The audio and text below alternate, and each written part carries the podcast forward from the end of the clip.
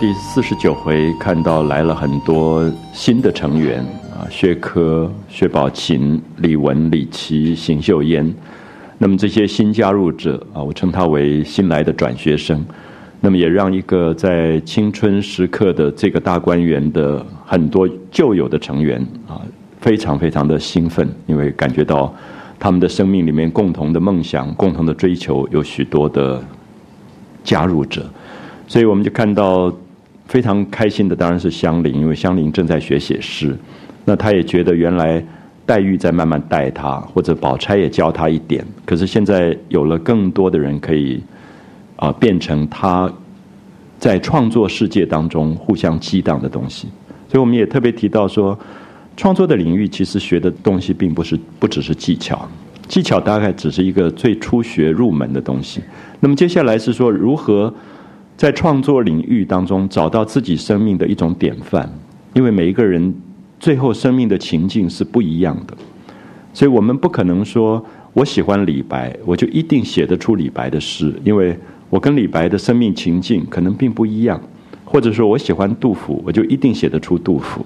所以我们等一下看到香菱就碰到了史湘云，史湘云跟他讲的东西就跟黛玉带领他入门的方法不一样。黛玉带领这个香菱入门，进入诗的领域当中，要他读王维、读杜甫、读李白，在技巧上，在整个格局上先打开。可到了现在，我们看四十九回的后半，史湘云跟他谈说，什么是杜甫啊？杜工部的沉郁。我们看到这个是美学的讨论了，就是。在座的朋友都读过杜甫的诗，不管是“国破山河在，城春草木深”啊，或者是《秋兴八首》里面的句子。那杜甫让我们感觉到他生命里面有一种沉重的东西，有一种很浓烈的感情郁闷在一起的这个感觉。所以他最后只是两个字，叫沉郁。所以中国的美学里，最后总结出来的经验是一个生命的状态。我们说杜甫的。诗的语言非常的沉重、郁闷、沉郁这两个字，那同时也是杜甫自己生命的状态。这两个字用来形容李白就不一定合适，对不对？因为李白可能就是比较豪迈，啊，另外一种风格。所以我们看到谈到风格的时候，艺术的创作谈到风格的时候，是生命的美学进入了，已经进入。那诗还没有到用生命写诗，这个诗是没有风格可言的。不管技巧再好，他没有风格可言，他必须最后这个诗句里面是他生命的状态。不知道大家记不记得，在前面写诗的时候，林黛玉的诗永远跟宝钗不一样。薛宝钗的诗永远有一种对于现世成功的追求，一种繁华的追求；林黛玉的诗永远有一种感伤。所以我们在这里会看到史湘云就跟这个香菱在谈诗，说你已经读了这么多了。那我觉得这个。其实就是研究所的课了，就是美学的讨论。因为研究所实在不必要再教你什么叫对仗，什么叫做平仄，什么叫押韵，而是说，我们都已经读过这么多基础的东西，那我们来探讨杜甫的诗好在哪里？啊，杜工部之沉郁，韦苏州之淡雅，就是韦苏州就是韦应物啊。我想大家对他的诗也应该蛮熟，他的东西有一点清淡。啊，去年花里逢君别，今日花开又一年。世事茫茫难自料，春愁暗暗独成眠。那么，这是韦应物的诗句。韦应物的诗句里面有一种有一种淡雅的东西，他他用字不重，他的情感也不浓郁，而是让你觉得生命里面呃预知就你要来了，西楼望月几回圆。当他在诗句里面，他常常会传达出一种淡淡的讯号，所以他说：“韦苏州之。”淡雅，然后温八叉之奇迷，温八叉就是温庭筠，已经到了晚唐啊。庭是这个呃中庭的庭，云是竹字头一个平均的均这个字。温庭筠为什么叫他温八叉？他有一个外号叫温八叉，他有一点像我们过去讲曹子建、曹植七步成诗，就是我走七步，他诗就写完了。温八叉叉就是叉手。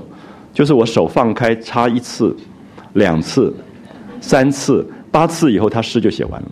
所以这个温八叉是他的外号，就说这个人写诗非常快，啊，速度很快。所以我想，现在七步成诗也有，八叉成诗也有，大家可以努力做九什么的成诗啊，就，所以我们我们大概可以看到，这个是温庭筠的一个外号啊，温八叉之奇迷。温庭筠的诗奇迷，就是说有一点像绣花，他的诗句里面很多堆砌的东西，很多那个细小的词句的形容词堆砌，美的不得了，就装饰性的东西特别多。所以我不知道大家可不可以了解到，沉郁、淡雅、奇迷都是美学上的字，我们其实可以用在诗句上，我们也可以用在绘画上。啊，比如说，也许我们可以说这个反古的画的沉郁，啊，或者是说呃这个黄公望的画里面的淡雅，那它其实就是风格的不同，啊，风格的不同。我们也可以讲音乐，说贝多芬的音乐有一种沉郁，啊，有点像杜甫的。然后这个呃像。呃，有些有些音乐家啊，像德布西，他可能就是淡雅，他的声音就可以用淡雅来形容。所以，当他讲到奇迷、淡雅、沉郁的时候，他讲的是艺术风格、艺术上风格的东西。那温庭筠通常一般人并不鼓励学他的诗，因为他堆砌性特别的强，就装饰意味特别强。那一般总觉得说要学诗的话，所以黛玉带香菱入手是从王维、杜甫、李白，就是格局先大起来。那一入这种太过装饰性的诗句，容易被绑住。可是并不是说作者不欣赏温庭筠，就他在这里认为奇迷是一种美。有人是可以把诗句弄成非常装饰的，那它有它存在的意义跟价值啊，就是温温八叉的。这个奇迷，还有李义山，就是李商隐的隐僻啊，或者隐碎，有不同的版本。就是李义山最好的诗，常常是不可解的。什么叫做庄生晓梦迷蝴蝶，望帝春心托杜鹃？他的诗句里面有一种似懂非懂的东西，就是很隐晦啊，非常的幽微，其实有点超现实啊，有点超现实。我自己觉得。呃，我们大概在年轻时候最迷的诗家是李义山、李商隐，因为其实我们会觉得生命里面有很多介于理性可以思考跟非理性触碰不到的某一种暧昧的情境，而那个情境常常会被李商隐讲出来啊，特别是像他在很多无题诗里面讲到的东西，这种呃，此情可待成追忆，只是当时已惘然啊，那种惘然之感。是李义山最精彩的东西。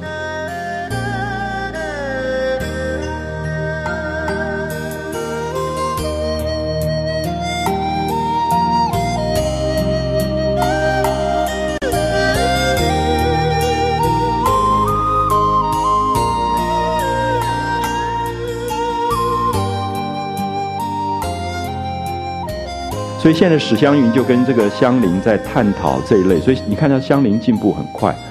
从那个刚刚进到大一的国文系学写诗，然后一下进到研究所了，因为他已经在谈风格了，啊，谈风格。所以我记得我们大概到研究所那时候在故宫上课的时候，老师拿出一卷书法出来，基本上不是在谈书法书法的基本技巧，就是你们觉得怎么样？其实我们大概就是用自己的美学风格在谈，就是《寒食帖》，《寒食帖》苏东坡这一卷东西，他的感受性如何？就书法当成一个艺术上的感受性的东西在谈论，那所以也很怀念那个时代，就是只有四个研究生，然后跟着一个老师，故宫的一卷真迹拿出来，大家就在那边谈起来。所以我想那个感觉是有点像现在湘云跟湘菱在谈诗，啊，就让带他进入到一个美学的风格。可是这里面真正的意思是说，你读过杜甫的沉郁，读过韦苏州的淡雅。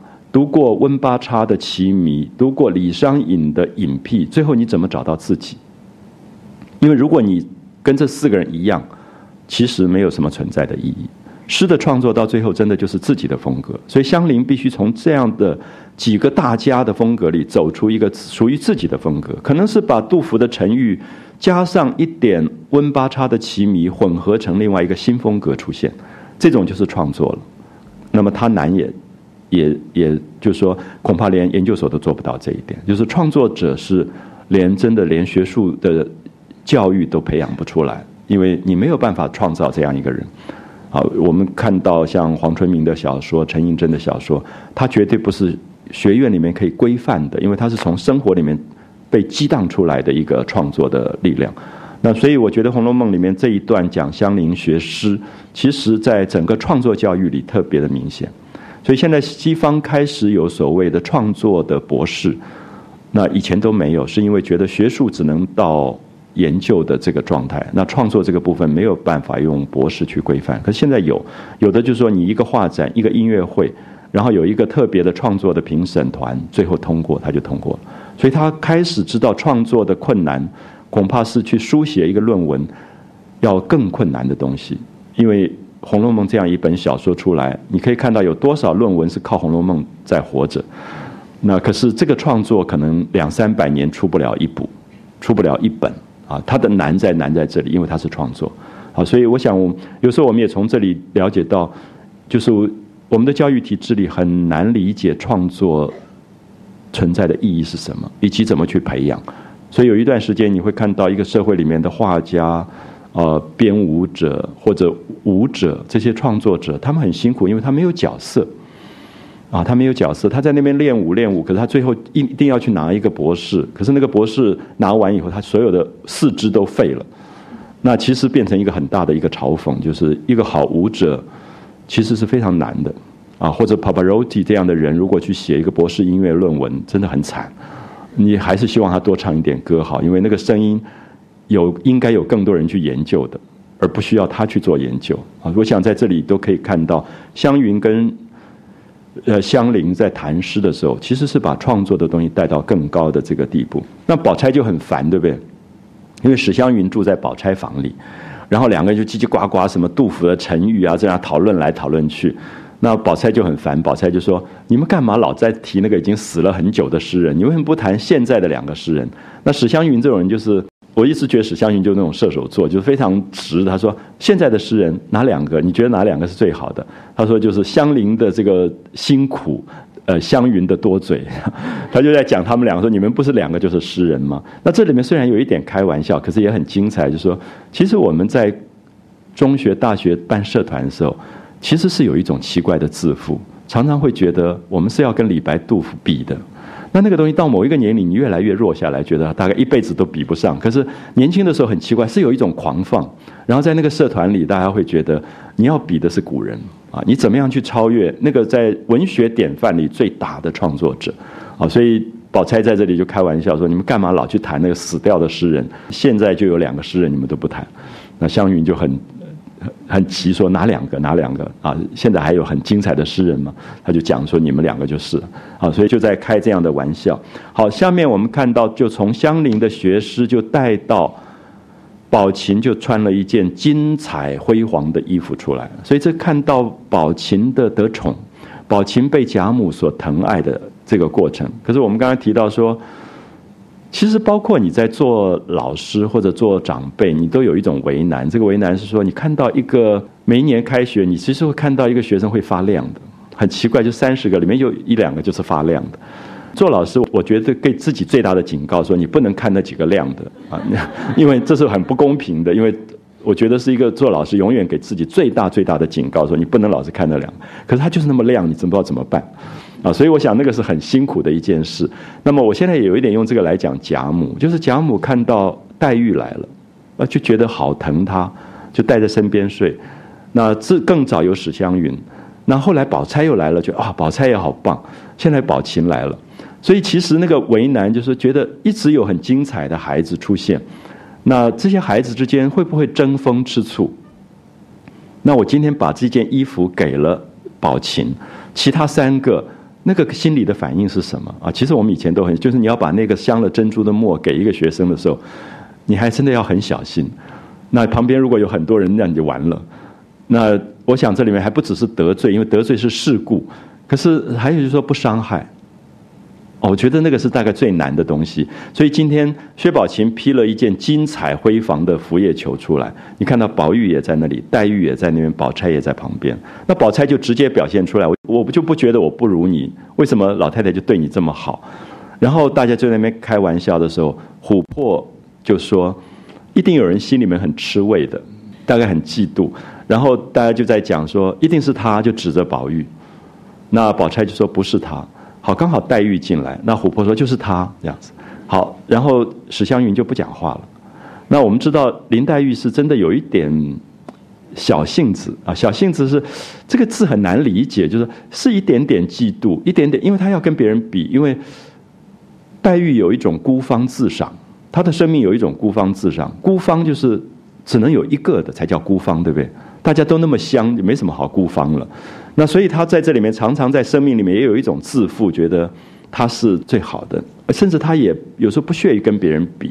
可是他到了这样的一个大观园当中，这么多精彩的，比他大一点、小一点的这些姐姐妹妹，也真的很精彩。所以之前他有一种嫉妒，后来他不是跟薛宝钗变成很好的朋友，所以他个性变了。他的个性里面从一种防卫，从一种排斥跟孤独，忽然变成欣赏。他觉得他可以欣赏美好的东西，跟他不一样的生命，他可以欣赏。所以我们觉得美学的重要在于，其实你会发现，你会欣赏跟你不同的生命形态。我特别举一些例子，就像李白跟杜甫是这多么不同的诗人，诗人编造了多少他们彼此嘲讽对方的诗句，什么“范柯山下逢杜甫”那种李白笑杜甫写诗多么艰难的这种诗句，现在发现都是假的，都是伪诗。并不是李白真的这样写，而真正留下来的是李白写给杜甫是“思君若闻水，浩荡寄南征”，就是我想念你的心情像那个山东的那条河闻水，因为那个时候杜甫在南方，所以这个相差十一岁的这一这两个诗人彼此是完全欣赏对方，因为他们知道李白的部分杜甫是做不到的，杜甫的部分李白也做不到，因为他们这么不一样，他们生命是无可取代的。所以，你最欣赏的人一定是你的对手，啊，因为他跟你生命这么不同。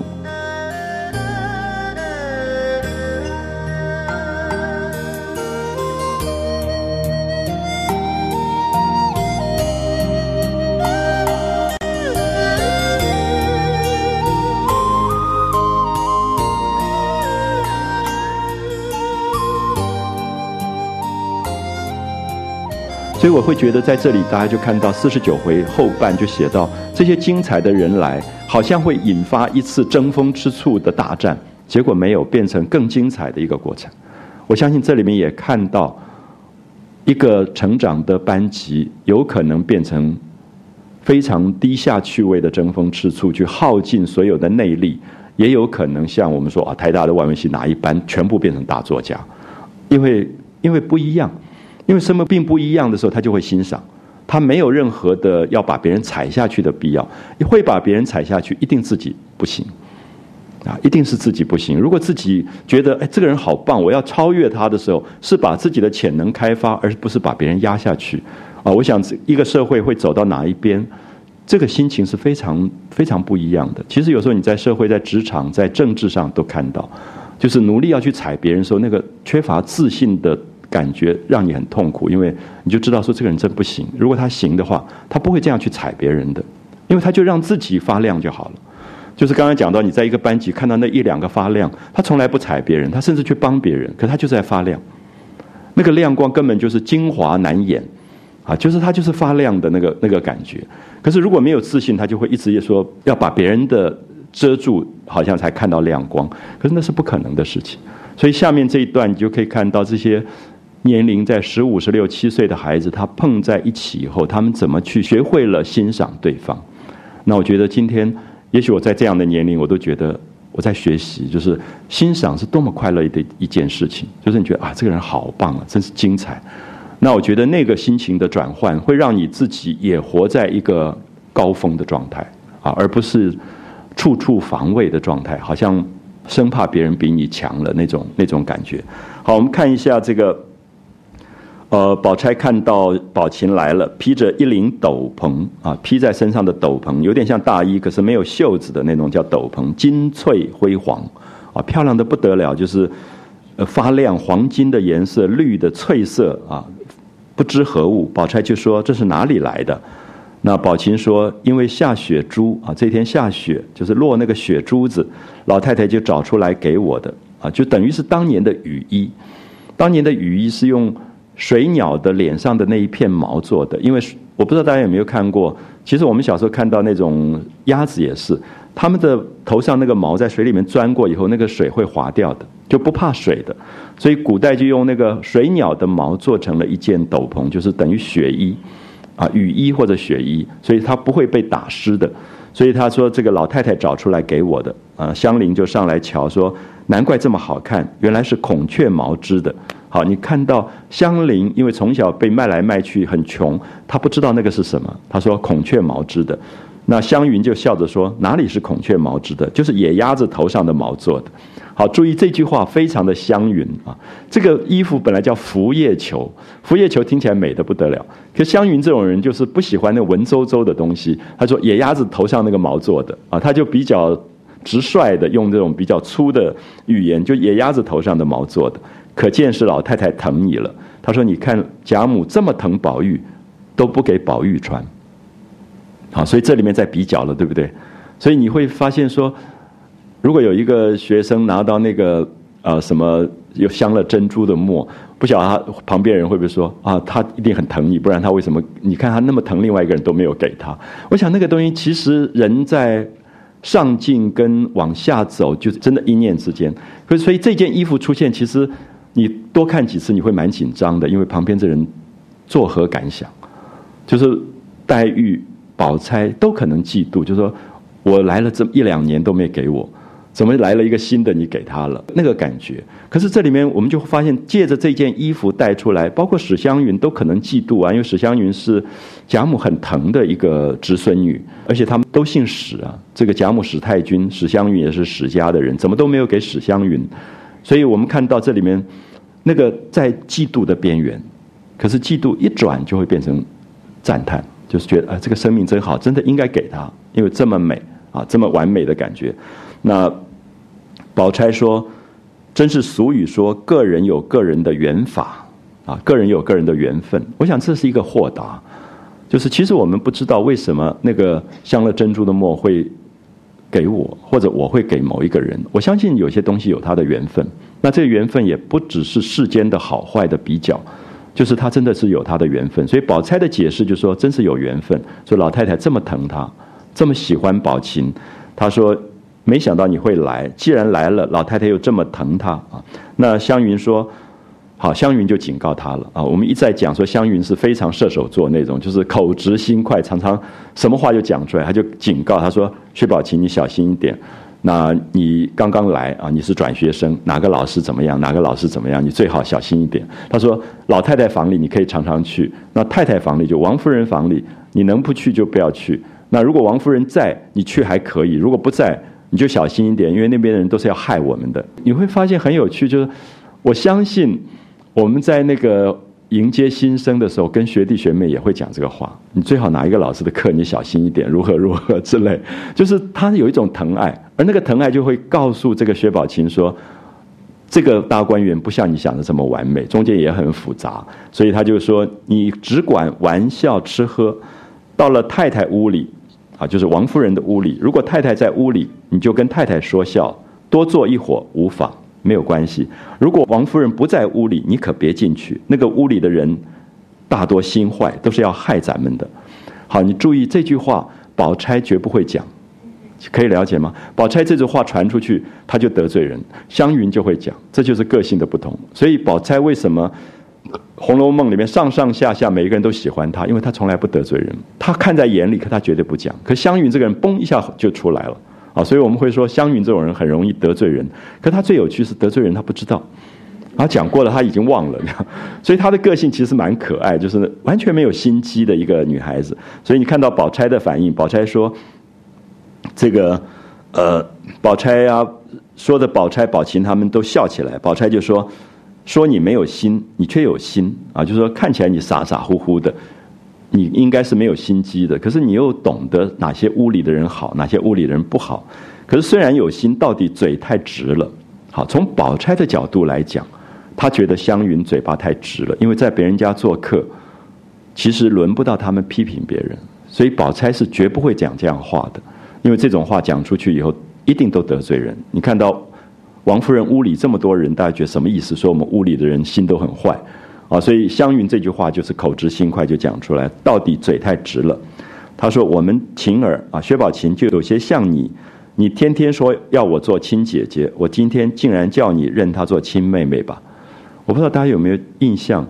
你在中学有一段时间，真的很想认什么亲哥哥、亲姐姐、亲弟弟、亲妹妹，那个感觉很奇怪，就觉得怎么这个人不是我的亲生的兄弟姐妹？因为就是碰到知己了，啊，碰到知己以后就觉得好像连血缘上的缘分都没有这个缘分，缘分更深。我觉得那个很奇怪，那个真的就是在学校的时候，你到职场的时候很少说，哎，你这个人是我什么，我要认他做亲姐姐、亲妹，怪怪的，因为已经世故了。可是，在年轻的时候，他就会有那个心情，真的把他当自己弟弟或者是妹妹那样去疼的，在青春的时刻。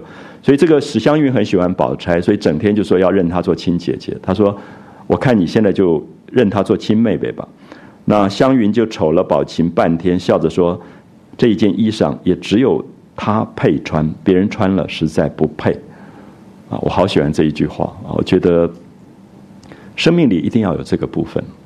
就是那件衣服没有在我身上，可是我会在旁边看，可能也有一点嫉妒过。可是嫉妒过了，也说：“哎呀，这件衣服真的只有她配穿，别人穿了真不配。”那别人当然也包括他自己在内。我觉得这句话里面有一种很动人的东西，就是说，生命其实可以这样去欣赏别人的。那在这个欣赏当中，他自己其实也出现一个情操。那我会觉得，湘云这个时候在赞叹这句话的时候，她自己也非常的漂亮。啊，因为他跟他跟宝琴不同，湘云，等一下你看他出来穿的衣服就是男孩子的衣服，你那个什么孔雀球啊，这种拂叶球穿在他身上，他就怪怪的。因为湘云大概不是那种喜欢穿名牌的人，那他喜欢打扮成一个牛仔裤啊，那种很休闲服的那个样子。所以这里面其实是不同，所以他才能欣赏说，哎呀，这件衣服穿在他身上真漂亮，别人穿了还真不配。那我们不要忘记，两个人年龄差不多，他可以欣赏。啊，所以我们大概回忆一下自己在某些年龄的时候，曾经这么赞赏过一个同学，我相信大概就是这样的心情啊。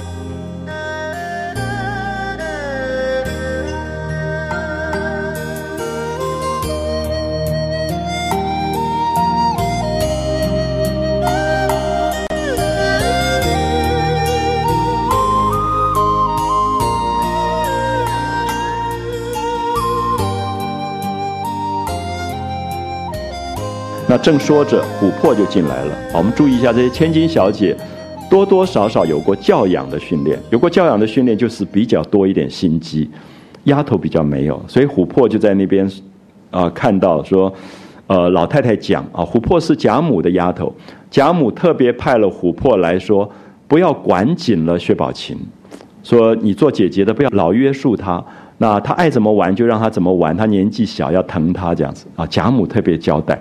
你可以看到这个贾母疼爱宝琴到什么程度，就是新来了转学生，某一个老师就会交代这些学姐学学长说，好好照顾他，别别让他受委屈了什么之类的东西。贾母特别传话，所以这个时候宝钗就推这个宝琴说，你到底有哪些地方比我好？为什么老太太这么疼你？可是这种里面有一种，有一种在开玩笑，可是又在撒娇，又在又在疼宝琴啊，所以我觉得那个复杂的情绪。是非常精彩，因为我们现在常常那个烂八卦杂志就把人跟人之间只有嫉妒跟陷害，我觉得实在是悲惨的事。我相信人跟人之间真的不止只有这个东西啊，它会有高贵的情操出现的。所以少看那个，多看《红楼梦》，真的会不一样 啊，会很不同，因为它会对人的解释很不一样。那我想那个解释是说，帮助人去开发出自己生命里不同的东西，因为我们有人性的嫉妒，我们也有人性的欣赏。如果你一直刺激那个嫉妒，这个嫉妒就变成陷害，也觉得说他最好让让大家觉得被骂骂烂骂臭就好了。可是我相信人不是只有这个心念的，也会有不忍，觉得干嘛呢？一个好好的一个女孩子这样去侮辱别人，一定要把人家的隐私讲到这样，你也会觉得不忍。那那个部分多一点，这个社会的走向是不同的。啊，即使他再不对，都给他一点担待。啊，我还是用美的族群这句话来讲，就是说他。不希望在这个社会里，大家都去开发的都是那个最肮脏的部分啊，生命里最肮脏的部分。可是我们今天不知道怎么办，因为其实我们都无法去约制了啊。可是人性的部分操控在某些商业利益的手上，因为它可以贩卖，它可以贩卖对人性的侮辱，贩卖对人性的陷害的时候，它真的就会就会去贩卖。所以我们要如何去去找回那个人性里最高贵的部分，我想大概会必须回到人文的主流跟本体上面去啊。所以我不觉得说《红楼梦》很多人说文学一定可以有多么大的救世的功能啊。可是我相信好的文学、好的艺术其实是让人回到美的本质啊。它里面这一段啊，大家就可以看到它的那个那个精彩。那宝钗、湘云他们就在笑，他说：“我就不信。”我哪些不如你啊？因为他听了贾母交代以后，宝钗就推这个宝琴说：“我就不信我哪些不如你。”那这种，我如果今天看到雄女或北女的小孩子这样说，我就不相信我不如你。那我觉得那个感觉其实是很好的，不一定是很坏的啊。因为他就是我，我也我也有很棒的部分，我怎么会不如你这样子啊？或者说，你说在同一个班级里面，他觉得有一种不同的欣赏。我刚才提到说那种。所有的专业里面的对手，他是敌人，可是他又是最欣赏的人。就是我今天我的我百米跑到几分几秒，那那个对手就是比我少一秒钟那个人。那我会怕他追上我，可是那个人也会知道我就是他的对手，因为我就是比他多了一秒。所以那个竞争其实是人性里面最美好的东西，他绝对会欣赏的，因为有时候他就会多过那个一秒，他有赢过我，所以那个输赢之间会发展出人性当中彼此去把潜能一起一起开发出来。所以宝钗这个动作也非常精彩，就推他说：“我就不信我哪些地方不如你啊！”所以会不会觉得宝钗会更精彩？啊，如果他身边的人都是乱七八糟的，他也就他怎么随便做一做也都很好嘛，对不对？他的潜能就不开发了。可现在来了一个宝琴，他就觉得有的比了，啊，有的比那个精彩性才会出来。好，那湘云就笑着说：“宝姐姐，你这个话虽然是开玩笑，却有人真心这样想，啊，有人真的觉得我哪些地方不如你？为什么老太太这么疼你？”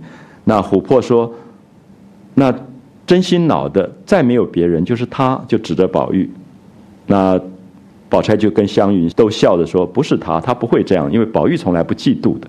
宝玉是恨不得他的爱都转移到别人身上啊，这是宝玉的个性啊。所以我一直觉得宝玉很有趣，就是他是一个最受宠爱的人，可他总希望他的爱可以转移到多一点给别人啊，尤其是女孩子。”的身上，所以宝钗跟湘云就是摇头说不是，他不会这样子。那琥珀就乱指，就指到黛玉，所以大家就不敢讲话了，因为黛玉是有一点喜欢跟人家比较，所以你看到这种地方也很紧张啊，就是说他有一种情节上的悬疑在这个地方。那我想搞不好黛玉就会生气，对不对？嘴巴一撇说你们什么意思啊？什么，然后就火了，这样就变八卦杂志了，说这两个个性不合这样之类的。可是你看到黛玉没有？黛玉反应也是宽和的不得了，所以宝玉也大吃一惊，因为宝玉觉得，哎，黛玉以前不是这样的个性，所以他就问他：孟光几时接了梁鸿案？啊，孟光、梁鸿是古代就是相敬如宾的一对夫妻，我们叫举案齐眉啊，就是吃饭的时候把那个放，就像日本的那种餐盘这样举起来。举到眉毛这么高，举案齐眉，就是相敬如宾的一对。他就觉得，哎，宝钗跟黛玉本来不是有一点你看不顺眼我，我看不顺眼你，怎么现在变好了？他就问说：“这个孟光几时接了梁鸿案？”那这个黛玉就说：“从小孩家口没遮拦开始。”这句话是《西厢记》里面的一句话，因为记不记得前面黛玉不留意，忽然脱口讲出了她读《西厢记》的一句话。所以宝钗特别跟他讲说，啊，就是学妹，呃，A 片可以看，可是不要太过分。那意思是跟他讲说，《西厢记》在当时是禁书，觉得女孩子不应该随便透露出她读了《西厢记》，因为《西厢记》是有一点鼓励女孩子，就是崔莺莺是夜晚跟男孩子幽会的，总觉得在那个时候的礼教是不合的，所以宝钗就有一点劝这个黛玉说。大庭广众，真的还是不要随便讲说你看了《西厢记》这样的东西，会惹人家讲话的，啊，所以黛玉就很感谢宝钗，因为一个人会会，我觉得这里面不是管教，就是他真的疼你的时候，他会讲真心话。不然的话，你看 A 片关我什么事啊？你你出去被教官记过什么也是你的事情。可是你看到一个真正的学长跟学姐对比他小一点的人，他有一个疼爱，他就会说：“哎，还是不要这样子吧，因为你知道结果会怎么样。”所以黛玉很感谢宝钗，也从此以后觉得宝钗不是他的敌人，他们变成最好的知己，因为他们真的是《红楼梦》大观园里最精彩的两个女孩子。所以第一名跟第二名绝对不应该变敌人，第一名跟第二名应该变成最好的朋友，因为他们才是真正的对手。好，所以宝玉不知道蒙在鼓里，说：“哎，这两个人怎么好起来了？”啊，就是有时候你不知道说班上这两个人本来是都在争第一名，所以常常是对手，可是现在忽然好起来了啊。那宝玉他一直知道黛玉有些小性儿，那可是不知道近日黛玉、宝钗已经好起来，那正恐贾母疼宝琴，他心中不自在。那现在看到湘云如此说了，宝钗又如此答。那在审度啊，就观察一下黛玉的表情，也不似往日，好像没有生气。他觉得好纳闷，怎么这一次的表情竟然不一样？那居然与宝钗说法完全一样，他心中就闷闷不解。他想，他两个素日不是这样的啊，本来都不太好的，如今看来竟然比别人更好了十倍。那一时又见林黛玉赶着宝琴也叫妹妹。并不提名道姓，好注意提名道姓就有一点生疏，就叫宝琴妹妹或琴妹妹，啊，我们会发现你最好的朋友最后就名字越来越少，最后就叫妹妹了。那只叫只叫妹妹，表示说很亲，啊，非常亲了。所以他就说，哎，奇怪，不提名道姓，像亲姐妹一般。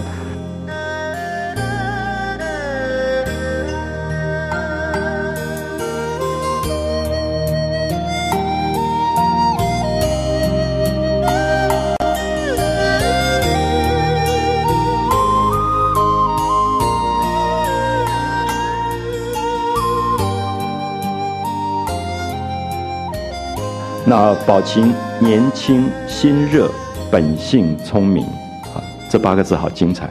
年轻心热，年轻心冷就完了，啊。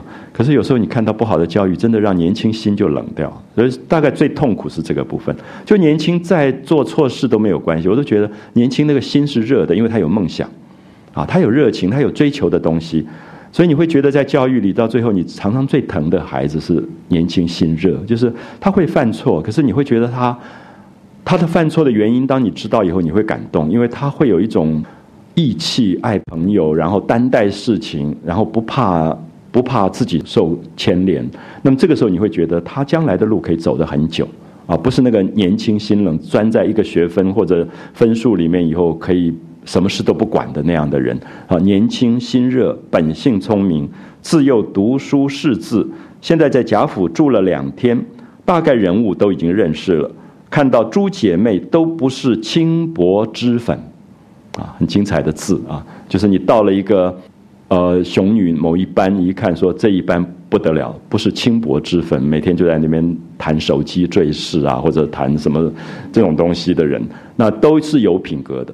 就是生命有更高的追求的人啊，所以不是轻薄脂粉，又跟所有他自己的姐姐都很和气，所以也不敢怠慢。其中又见林黛玉是个出类拔萃的，好注意一下，是不是彼此欣赏？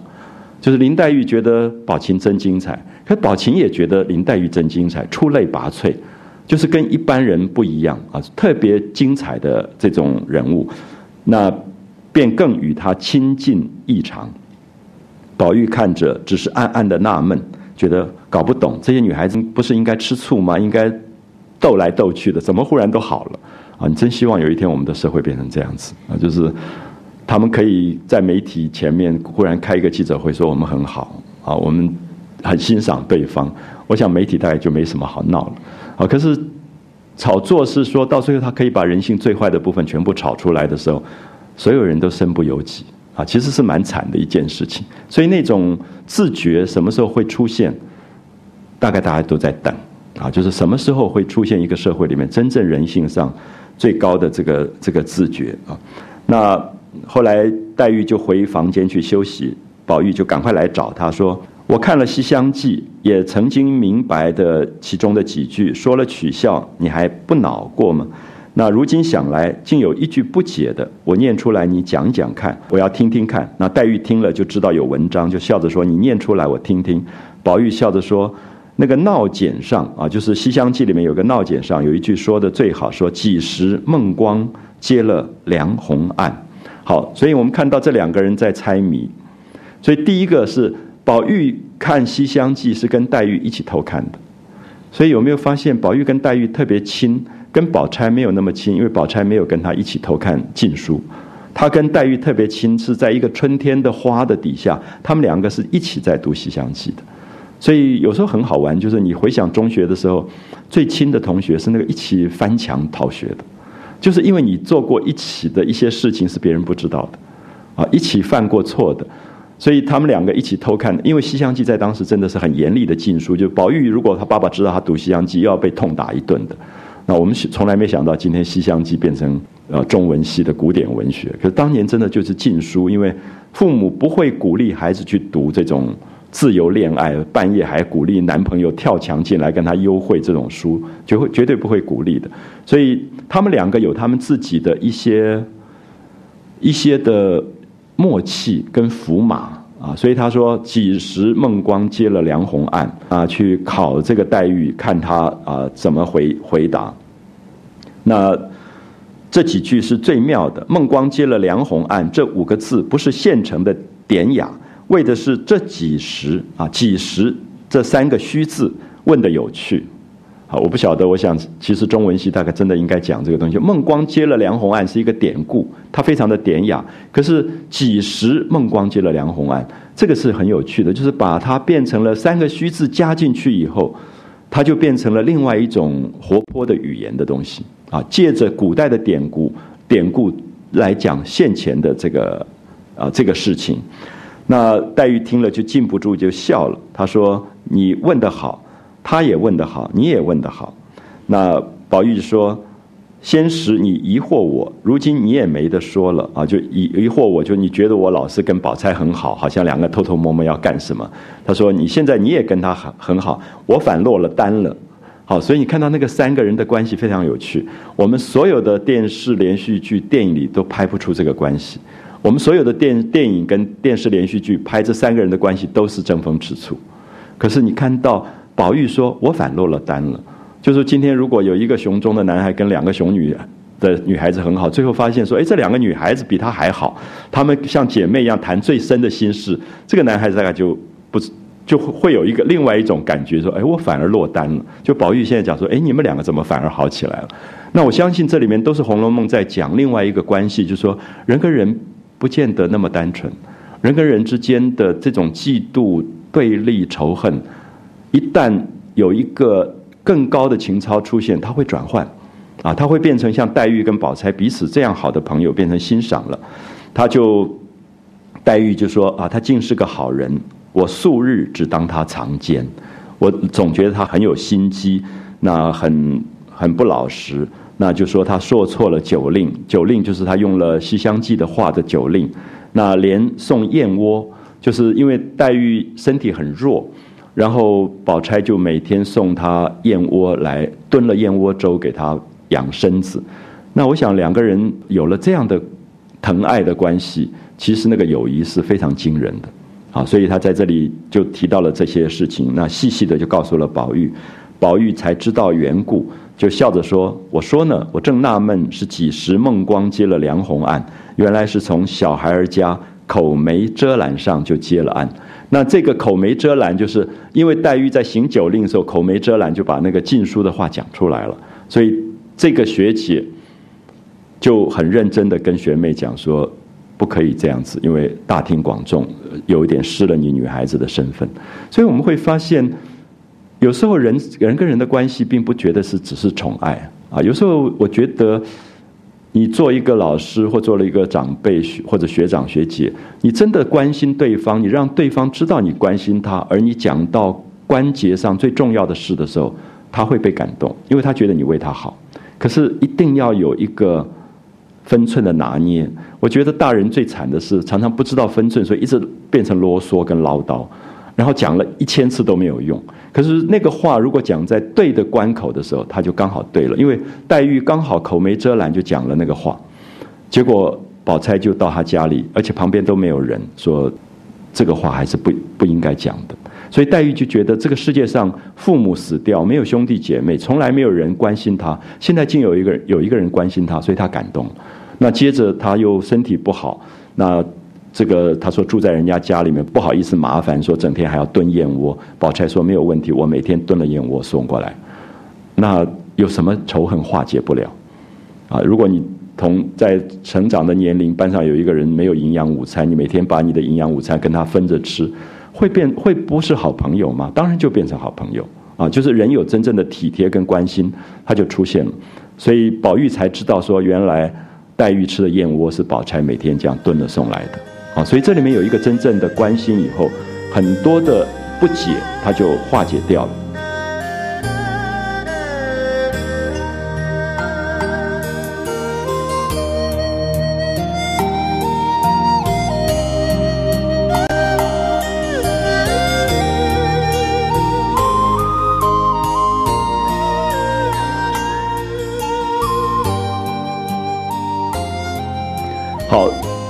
宝玉就看到说，哦，黛玉想到这里自己没有姐妹，说你看宝钗还有一个宝琴啊，有一个堂妹，她自己什么姐妹都没有，又开始哭了啊。所以我一直要提到说，黛玉是一定要哭的，因为她眼泪要还掉啊，所以多哭一点其实是好的，因为早一点把前世的冤解掉。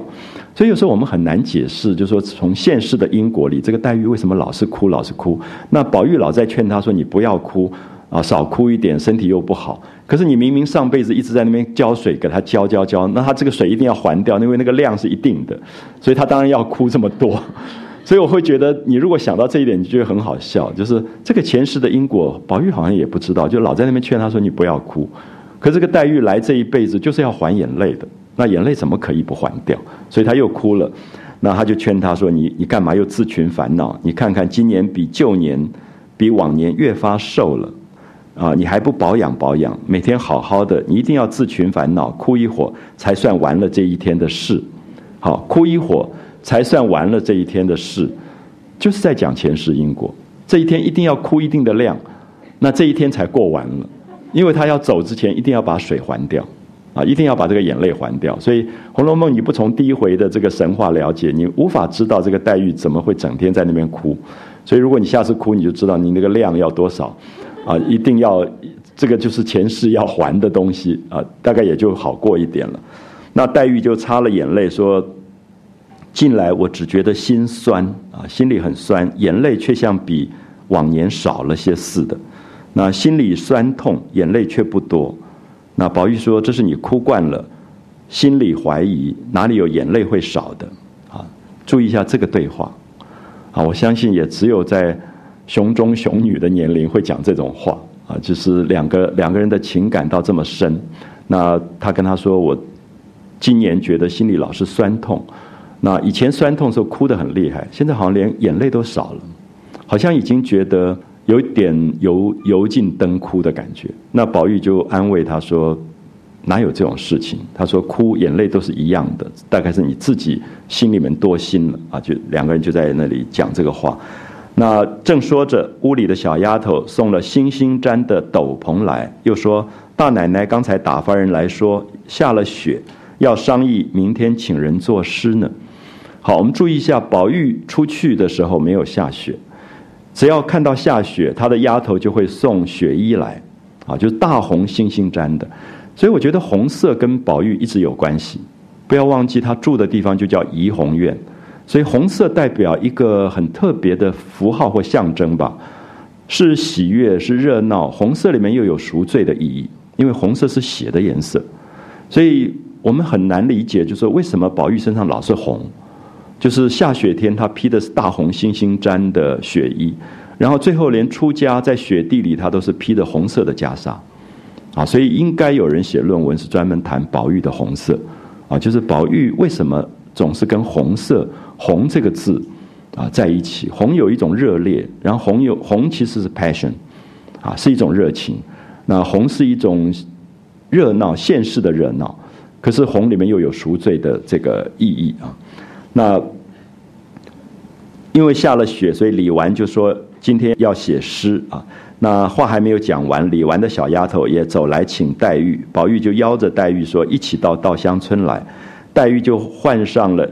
一个衣服，我们看一下，黛玉很少衣服被形容，可是这一次是黛玉被形容了衣服，因为下雪天他们穿的衣服是不一样的。掐金挖云红香羊皮小靴，先讲靴子啊，下雪天穿靴子，靴子是染成红色的小羊皮做的靴子。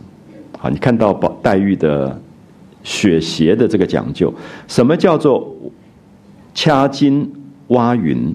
就是这个鞋子上面用。刀子挖出云的形状，我不知道我讲的清不清楚。就是说，像剪纸，剪出一个云头的形状，后面衬金色的另外一块料子，叫做掐金挖云。啊，掐金挖云，就是过去我看到有一些呃长辈他们穿的旗袍，这边有一个云头领，可是是挖空了以后再衬一块不同色的缎子，比如说它是红色。水红色的旗袍，它这边挖云里面衬出来是宝蓝或孔雀蓝，这样的一个一个东西叫做掐金挖云。那掐金也有一个意思是压一个金边，压一个很细的金边叫掐金。掐金挖云啊，掐金挖云红香羊皮小靴。我们知道羊皮要拿来做鞋子，要经过很多复杂的手续，它要用硝去掉所有的臭味。啊，所以有时候有些朋友跑到大陆说：“哎，我买到一个好便宜的皮衣哦，这样。”可是隔几天说：“哎，不能穿啊，穿起来每一个人都说怎么会有羊骚味？这样，因为那个要用硝去过味道的啊，很复杂。然后最后要染色，所以‘红香’这两个字在讲说染成红色的，然后加了香料的，所以那个皮靴，黛玉的皮靴是非常香的味道的一个皮靴哦。”掐金挖云红香羊皮小学，罩了一件大红羽纱面白狐皮里鹤氅啊，一个像鹤一样的一件雪衣啊，氅也是一种斗篷跟大衣，就是披在身上防雪的。可是是大红羽纱面，白狐狸皮衬里，这样可以了解，外面是羽纱，是一种防湿防滑的缎子，叫做羽纱。大红色的，里面衬的是白狐狸皮的里子。啊，所以一边是红，一边是白，然后衬着它的红色的小皮靴啊，小雪鞋的靴子，那束了一条青金闪绿双环四合如意绦，绦是带子腰带，就是用中国结打出来的带子叫做绦，那双环两个环扣在一起是如意头的环，青金闪绿啊，就是。把绿色跟金色衬在一起的，所以大家看到他的身上的主色是什么？是红色，对不对？整个是大红，鞋子跟这个羽纱的衣服都是红的，可是腰带是绿色的，所以这个就是民间的一种配色法啊，就是强烈的对比，有点像野兽派的马蒂斯的颜色，就是红绿对比的这种这种颜色。头上罩了雪帽，两个人一起踏雪行来啊。四十九回后半段非常漂亮，里面你会看到在雪地里面这些年轻的孩子们一件一件衣服出来，简直像一个服装秀一样。那特别是因为下雪，后面都是白的，所以就衬出他们衣服的那个鲜明。其他的部分我们提过，说黛玉的衣服很少被形容，可在这里被形容的非常非常清楚。等一下你看到每个人打扮都不一样。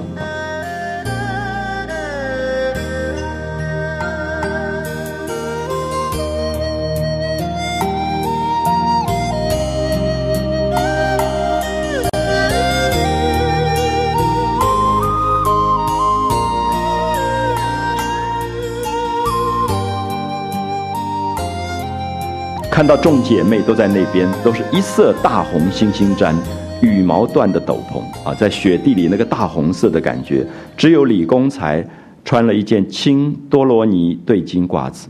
李公才是谁？李纨。为什么他没有红色？因为守寡。我们一直讲到李纨的颜色都是灰色调的，所以青色等于是现在的深蓝色。啊，深蓝色，所以是藏青那种颜色。多罗尼有很多人认为可能是西方来的一种毛料，啊，一种毛料子，那应该是一种翻译的名称。多罗尼的对襟褂子，薛宝钗是一件连青斗纹锦上添花阳线翻拔丝的鹤氅。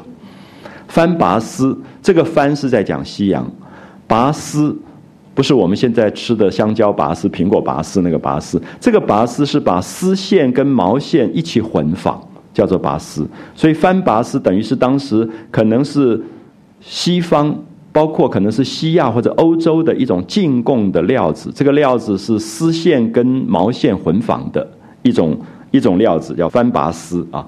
然后锦上添花，所以非常的华丽啊，富贵的感觉，连青斗斗纹啊。锦上添花，阳线翻拔丝的鹤氅，然后邢岫烟仍然是家常旧的衣裳，所以最单薄的是邢岫烟，啊，很没有没有办法换新的衣服，没有遮雪之衣，没有雪衣。那史湘云来了，穿着贾母给她的一件貂鼠脑袋面子大毛黑灰鼠里子大褂子，好，很长的一段，可是仔细看一下，什么叫貂貂鼠脑袋面子？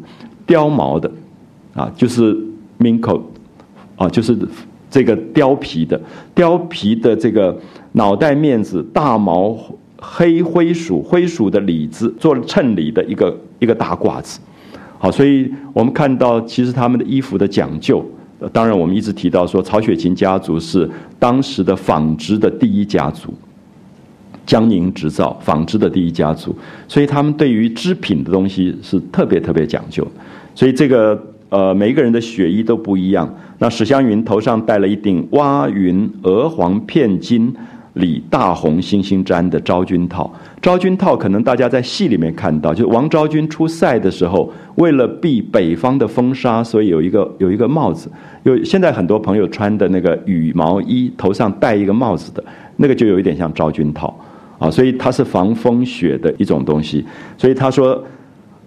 呃，挖云跟刚才的林黛玉那个挖云一样，就是挖出云里面衬鹅黄片金里大红星星毡的一个昭君套，大雕鼠的风领围着，大雕鼠的风领就是脖子这边最怕冷，所以现在有些贵妇人的那个脖子上围了一个雕雕的一个，就完全是一个雕，而且嘴巴可以咬住的，我不知道有没有看过，其实那个就是雕鼠领子，就是围围脖，有点像围巾，可是它就是用一个一整只的雕。把它围在脖子上，就让这个脖子这个地方比较暖。所以我们看到，其实跟现在很多贵妇人的装束没有那么大的不同啊，就是她的整个服装上这种北方的啊这种服装。黛玉就笑着说：“你们瞧瞧看，她像不像孙行者来了啊？那她一般的也穿着雪褂子，故意装出一个小骚达子来。那小骚达子，达子就是讲游牧民族，匈奴啊、蒙古族的骚达子啊，就是那种。”啊，骑在马上很帅的那种感觉啊，有一种帅气的这种感觉。那湘云笑着说：“你们瞧瞧我里面的打扮，就把外面的褂子脱了啊，这个大衣脱了，里面穿着半旧的靠色三香领袖。我记得我跟大家讲过靠色啊，就是在现在我们叫做青出于蓝这个成语，是说过去染的蓝色是用一种植物染。”啊，植物染这个植物，时间越久越深，所以从蓝一直到青色，所以青出于蓝是同样的一种植物颜料。时间久了以后，最早你把布放进去，放一小时的布是蓝，放三小时可能就变青，所以叫做青出于蓝。然后在缸的边缘最没有被碰到的那个颜色，只带了一点淡淡的月白的蓝，那个叫靠色，就是靠边的颜色。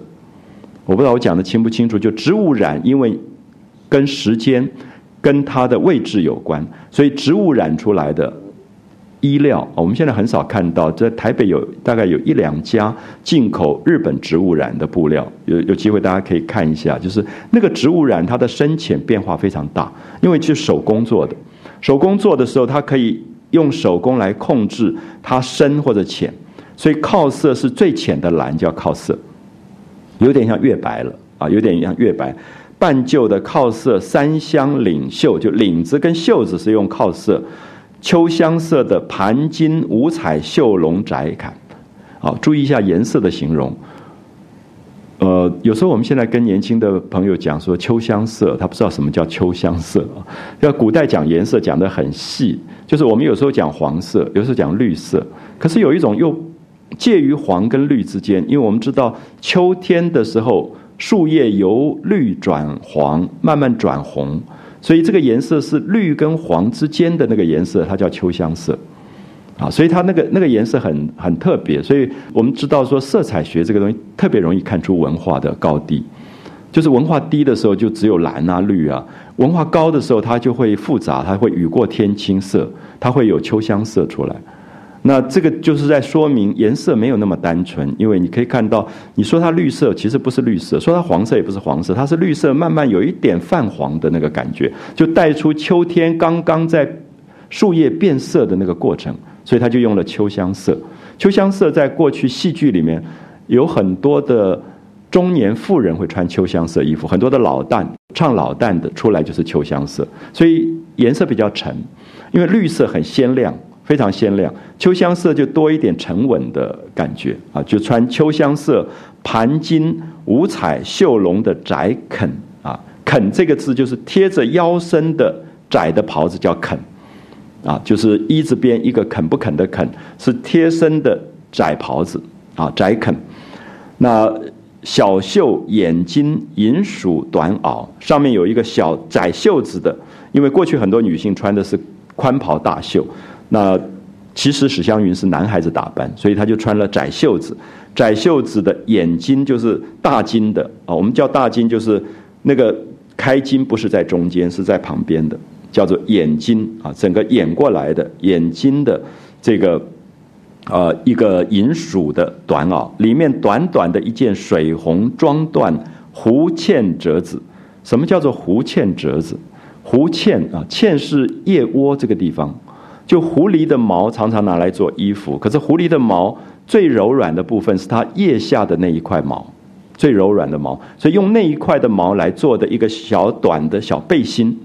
就是它最暖、贴身靠在里面的，有点像我们现在羽毛衣，有一种是做成背心形状，很紧身的，其实那个是非常保暖的。所以它里面穿了一个这个弧茜的褶子，腰里束着一条蝴蝶结子长穗，五色宫绦啊，就是宫里面的那种挂了很多玉佩的五种颜丝线绑出来的一个腰带，五色宫绦，脚下也穿着绿皮小靴，绿色的皮靴。你看到这种服装的形容啊，所以现在很可惜，就是没有人用《红楼梦》去开发出服装的一种新的新的历史。其实我们知道这几年在欧美流行的像上海滩的服饰，很多在开发民间色彩、民间的服饰。就大这个东方的服饰已经很明显在二十一世纪，现在已经变成非常在压倒西风了。所以我在巴黎这几年，很明显你走过去，你看到一个一个都穿中式衣服出来。因为那个服装的历史其实有非常悠久的一个过程，那么所以它会在将来的服装史上几乎要把西方的某一种服装的这个流行整个要打败，啊，所以我想这个其实就是产业的敏感度啊，就是如果产业敏感度够的话，其实是可以把它开发出很精彩的东西。那日本已经起来了，像伊森米亚克这种山宅一生这种，把日本的织品开发出来的，已经变成欧洲最贵最贵的设计服装设计师。那我们如果一直在模仿西方，其实是开发不出产业出来的。好，所以我觉得《红楼梦》将来这一些部分，大概都变成产业界会读啊，纺织界会去读，然后就它可能才会真正真正活过来。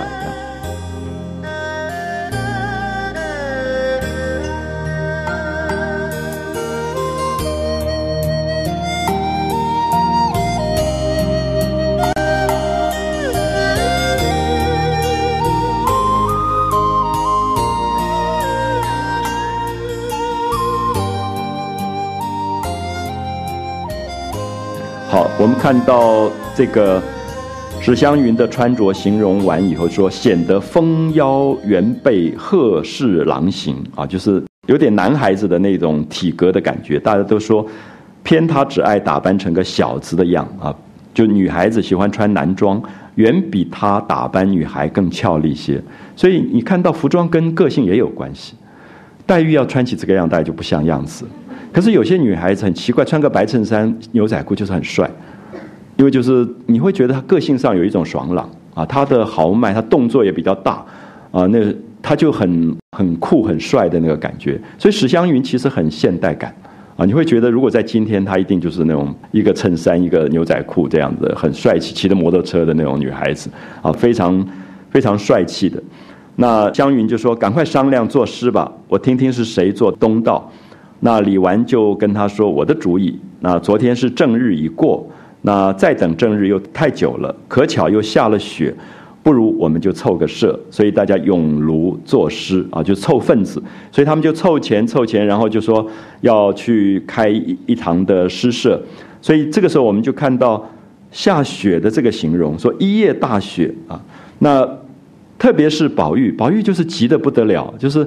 那种露营的时候会睡不着觉的那个那个学生就是宝玉，他就一直在那边看，说到底明天会不会下雪？因为明天下雪的话就可以写诗了。如果不下雪，不是很扫兴吗？所以一大早宝玉就起来了，然后就赶快看，掀起帐子一看，说门窗上眼，只见窗上光辉夺目，就看到一片亮光。好，他就想不妙了。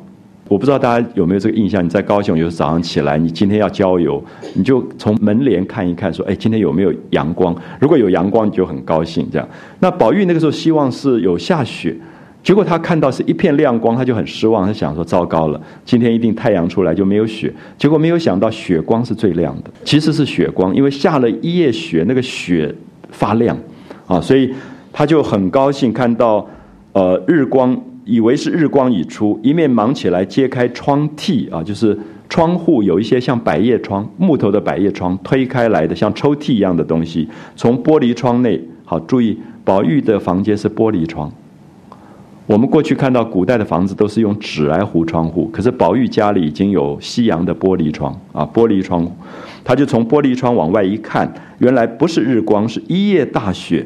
有一尺多厚，天上仍是搓棉扯絮一般，就是那个雪不断还在下。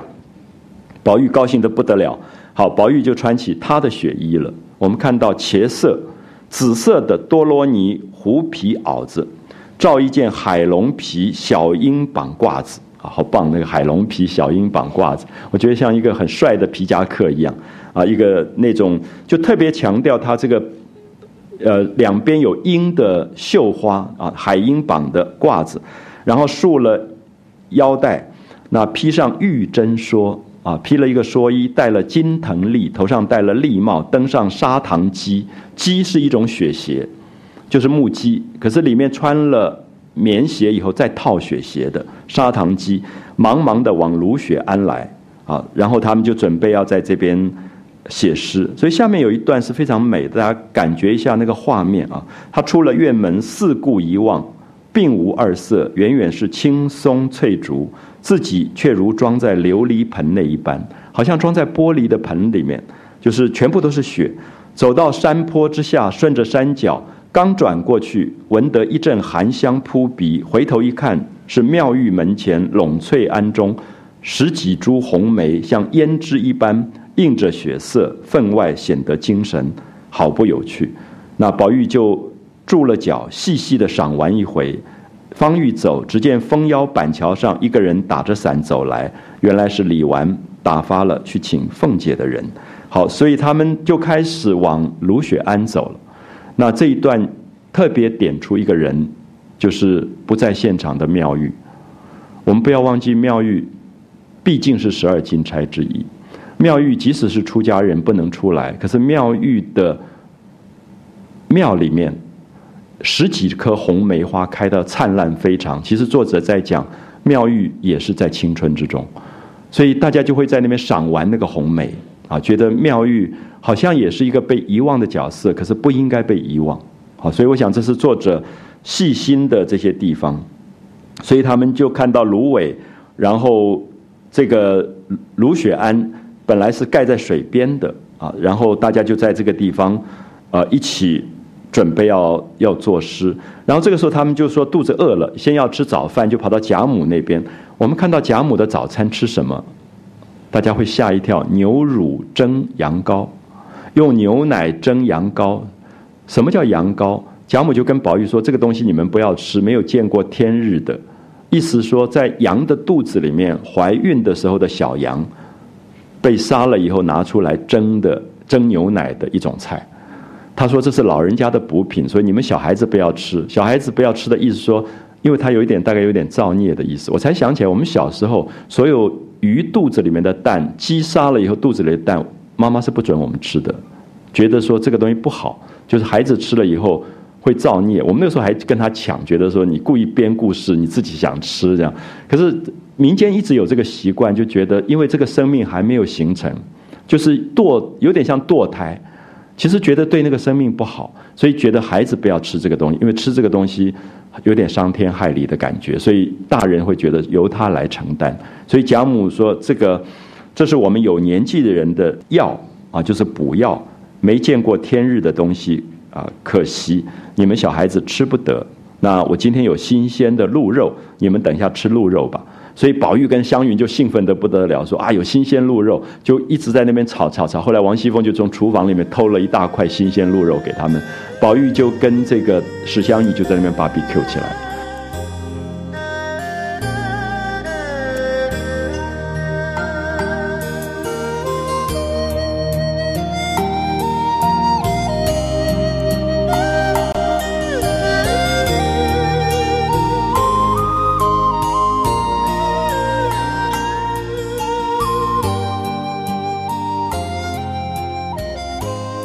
所以我们看到这一段在讲赏雪、赏梅花，同时也在讲他们有一点野外露营啊，野外露营。其实我想跟今天孩子们追求的生活里的某些东西，其实非常非常的类类似。那他们就讲说要啊要作诗了，然后最后来的就是宝琴，就披了那个拂叶裘啊走过来，那就看到宝玉跟湘云在烤那块鹿肉。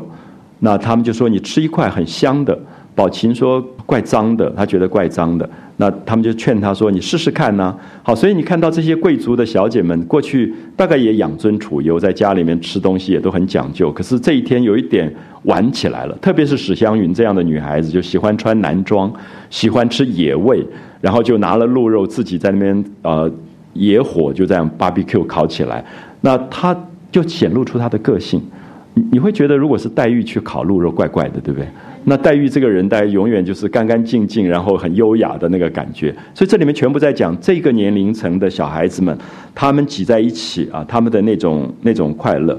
所以他们一直怂恿宝琴说：“宝琴，宝琴，你也吃一下。”宝琴就过去吃了一块，果然觉得好吃，也一起来吃了。那凤姐就打发了丫头来叫平儿。那平儿说：“史大姑娘拉着我呢，就是史姑娘拉着我，你先去吧。”他就没有回去。那过一会儿，凤姐也披了斗篷，也走来说：“吃这么好的东西也不告诉我，我也凑在一处来吃。”啊，所以你会看到，连凤姐也喜欢热闹，就是野营的快乐。就是在露营的时候，我我现在回想起来，我们在中学的时候，那个露营饭也煮不熟，菜也一煮的一塌糊涂，可是快乐的不得了，好像比家里面什么饭都好吃。那我相信那里面其实有一个因为生活改换的那种快乐，就是他在玩。啊，他在玩，所以这一段里面讲到这些孩子们，好像忽然得到了一个放肆的机会，让他们在野外自己可以去玩很多的这个东西啊，连凤姐来凑热闹。那黛玉就在那边笑，她说哪里找这一群叫花子啊？啊，黛玉的语言就很有趣，就是这一群人简直像游民一样，这样子在那边野外正在下雪，就在那边烤鹿肉吃。所以也许我们在这里可以看到。每一个人的个性都非常的鲜明啊，就史湘云就是那种不怕脏的，满手弄得脏兮兮，也在那边烤肉。可黛玉就很干净，然后就说：“你们真像叫花子一样吃东西吃成这样子。”我不知道大家记不记得，黛玉在前面吃螃蟹的时候，人家只吃一点点，她就胃痛了，因为她她就是胃量很小，然后吃东西吃一点点就不舒服的那种那种女孩子啊，所以完全看到了不同的个性。她说：“罢了罢了。”今日卢雪庵遭劫，生生被云丫头作践了啊！他就有点说这个史湘云这么呃粗俗在那边烤烤肉吃，他本来是来写诗的，这个卢雪庵这么优雅的地方，真是遭了劫难。我为卢雪庵一哭，那湘云就笑着说：“你知道什么？是真名士自风流。”他说：“真名士是不计较这些东西的，你们自命清高，那最讨厌了这样。”那他说这伙子心山大吃大嚼，就是你不要看这个鹿肉啊，就是我们说吃素的人会觉得肉类啊，尤其这种烤肉都很心山的。那你你嫌它心山，现在大吃大嚼，等一下就紧心袖口。我等一下做事才会做得好啊！现在我你别看我吃汉堡吃这个烤肉，我等一下紧心袖口才会才会做得好诗。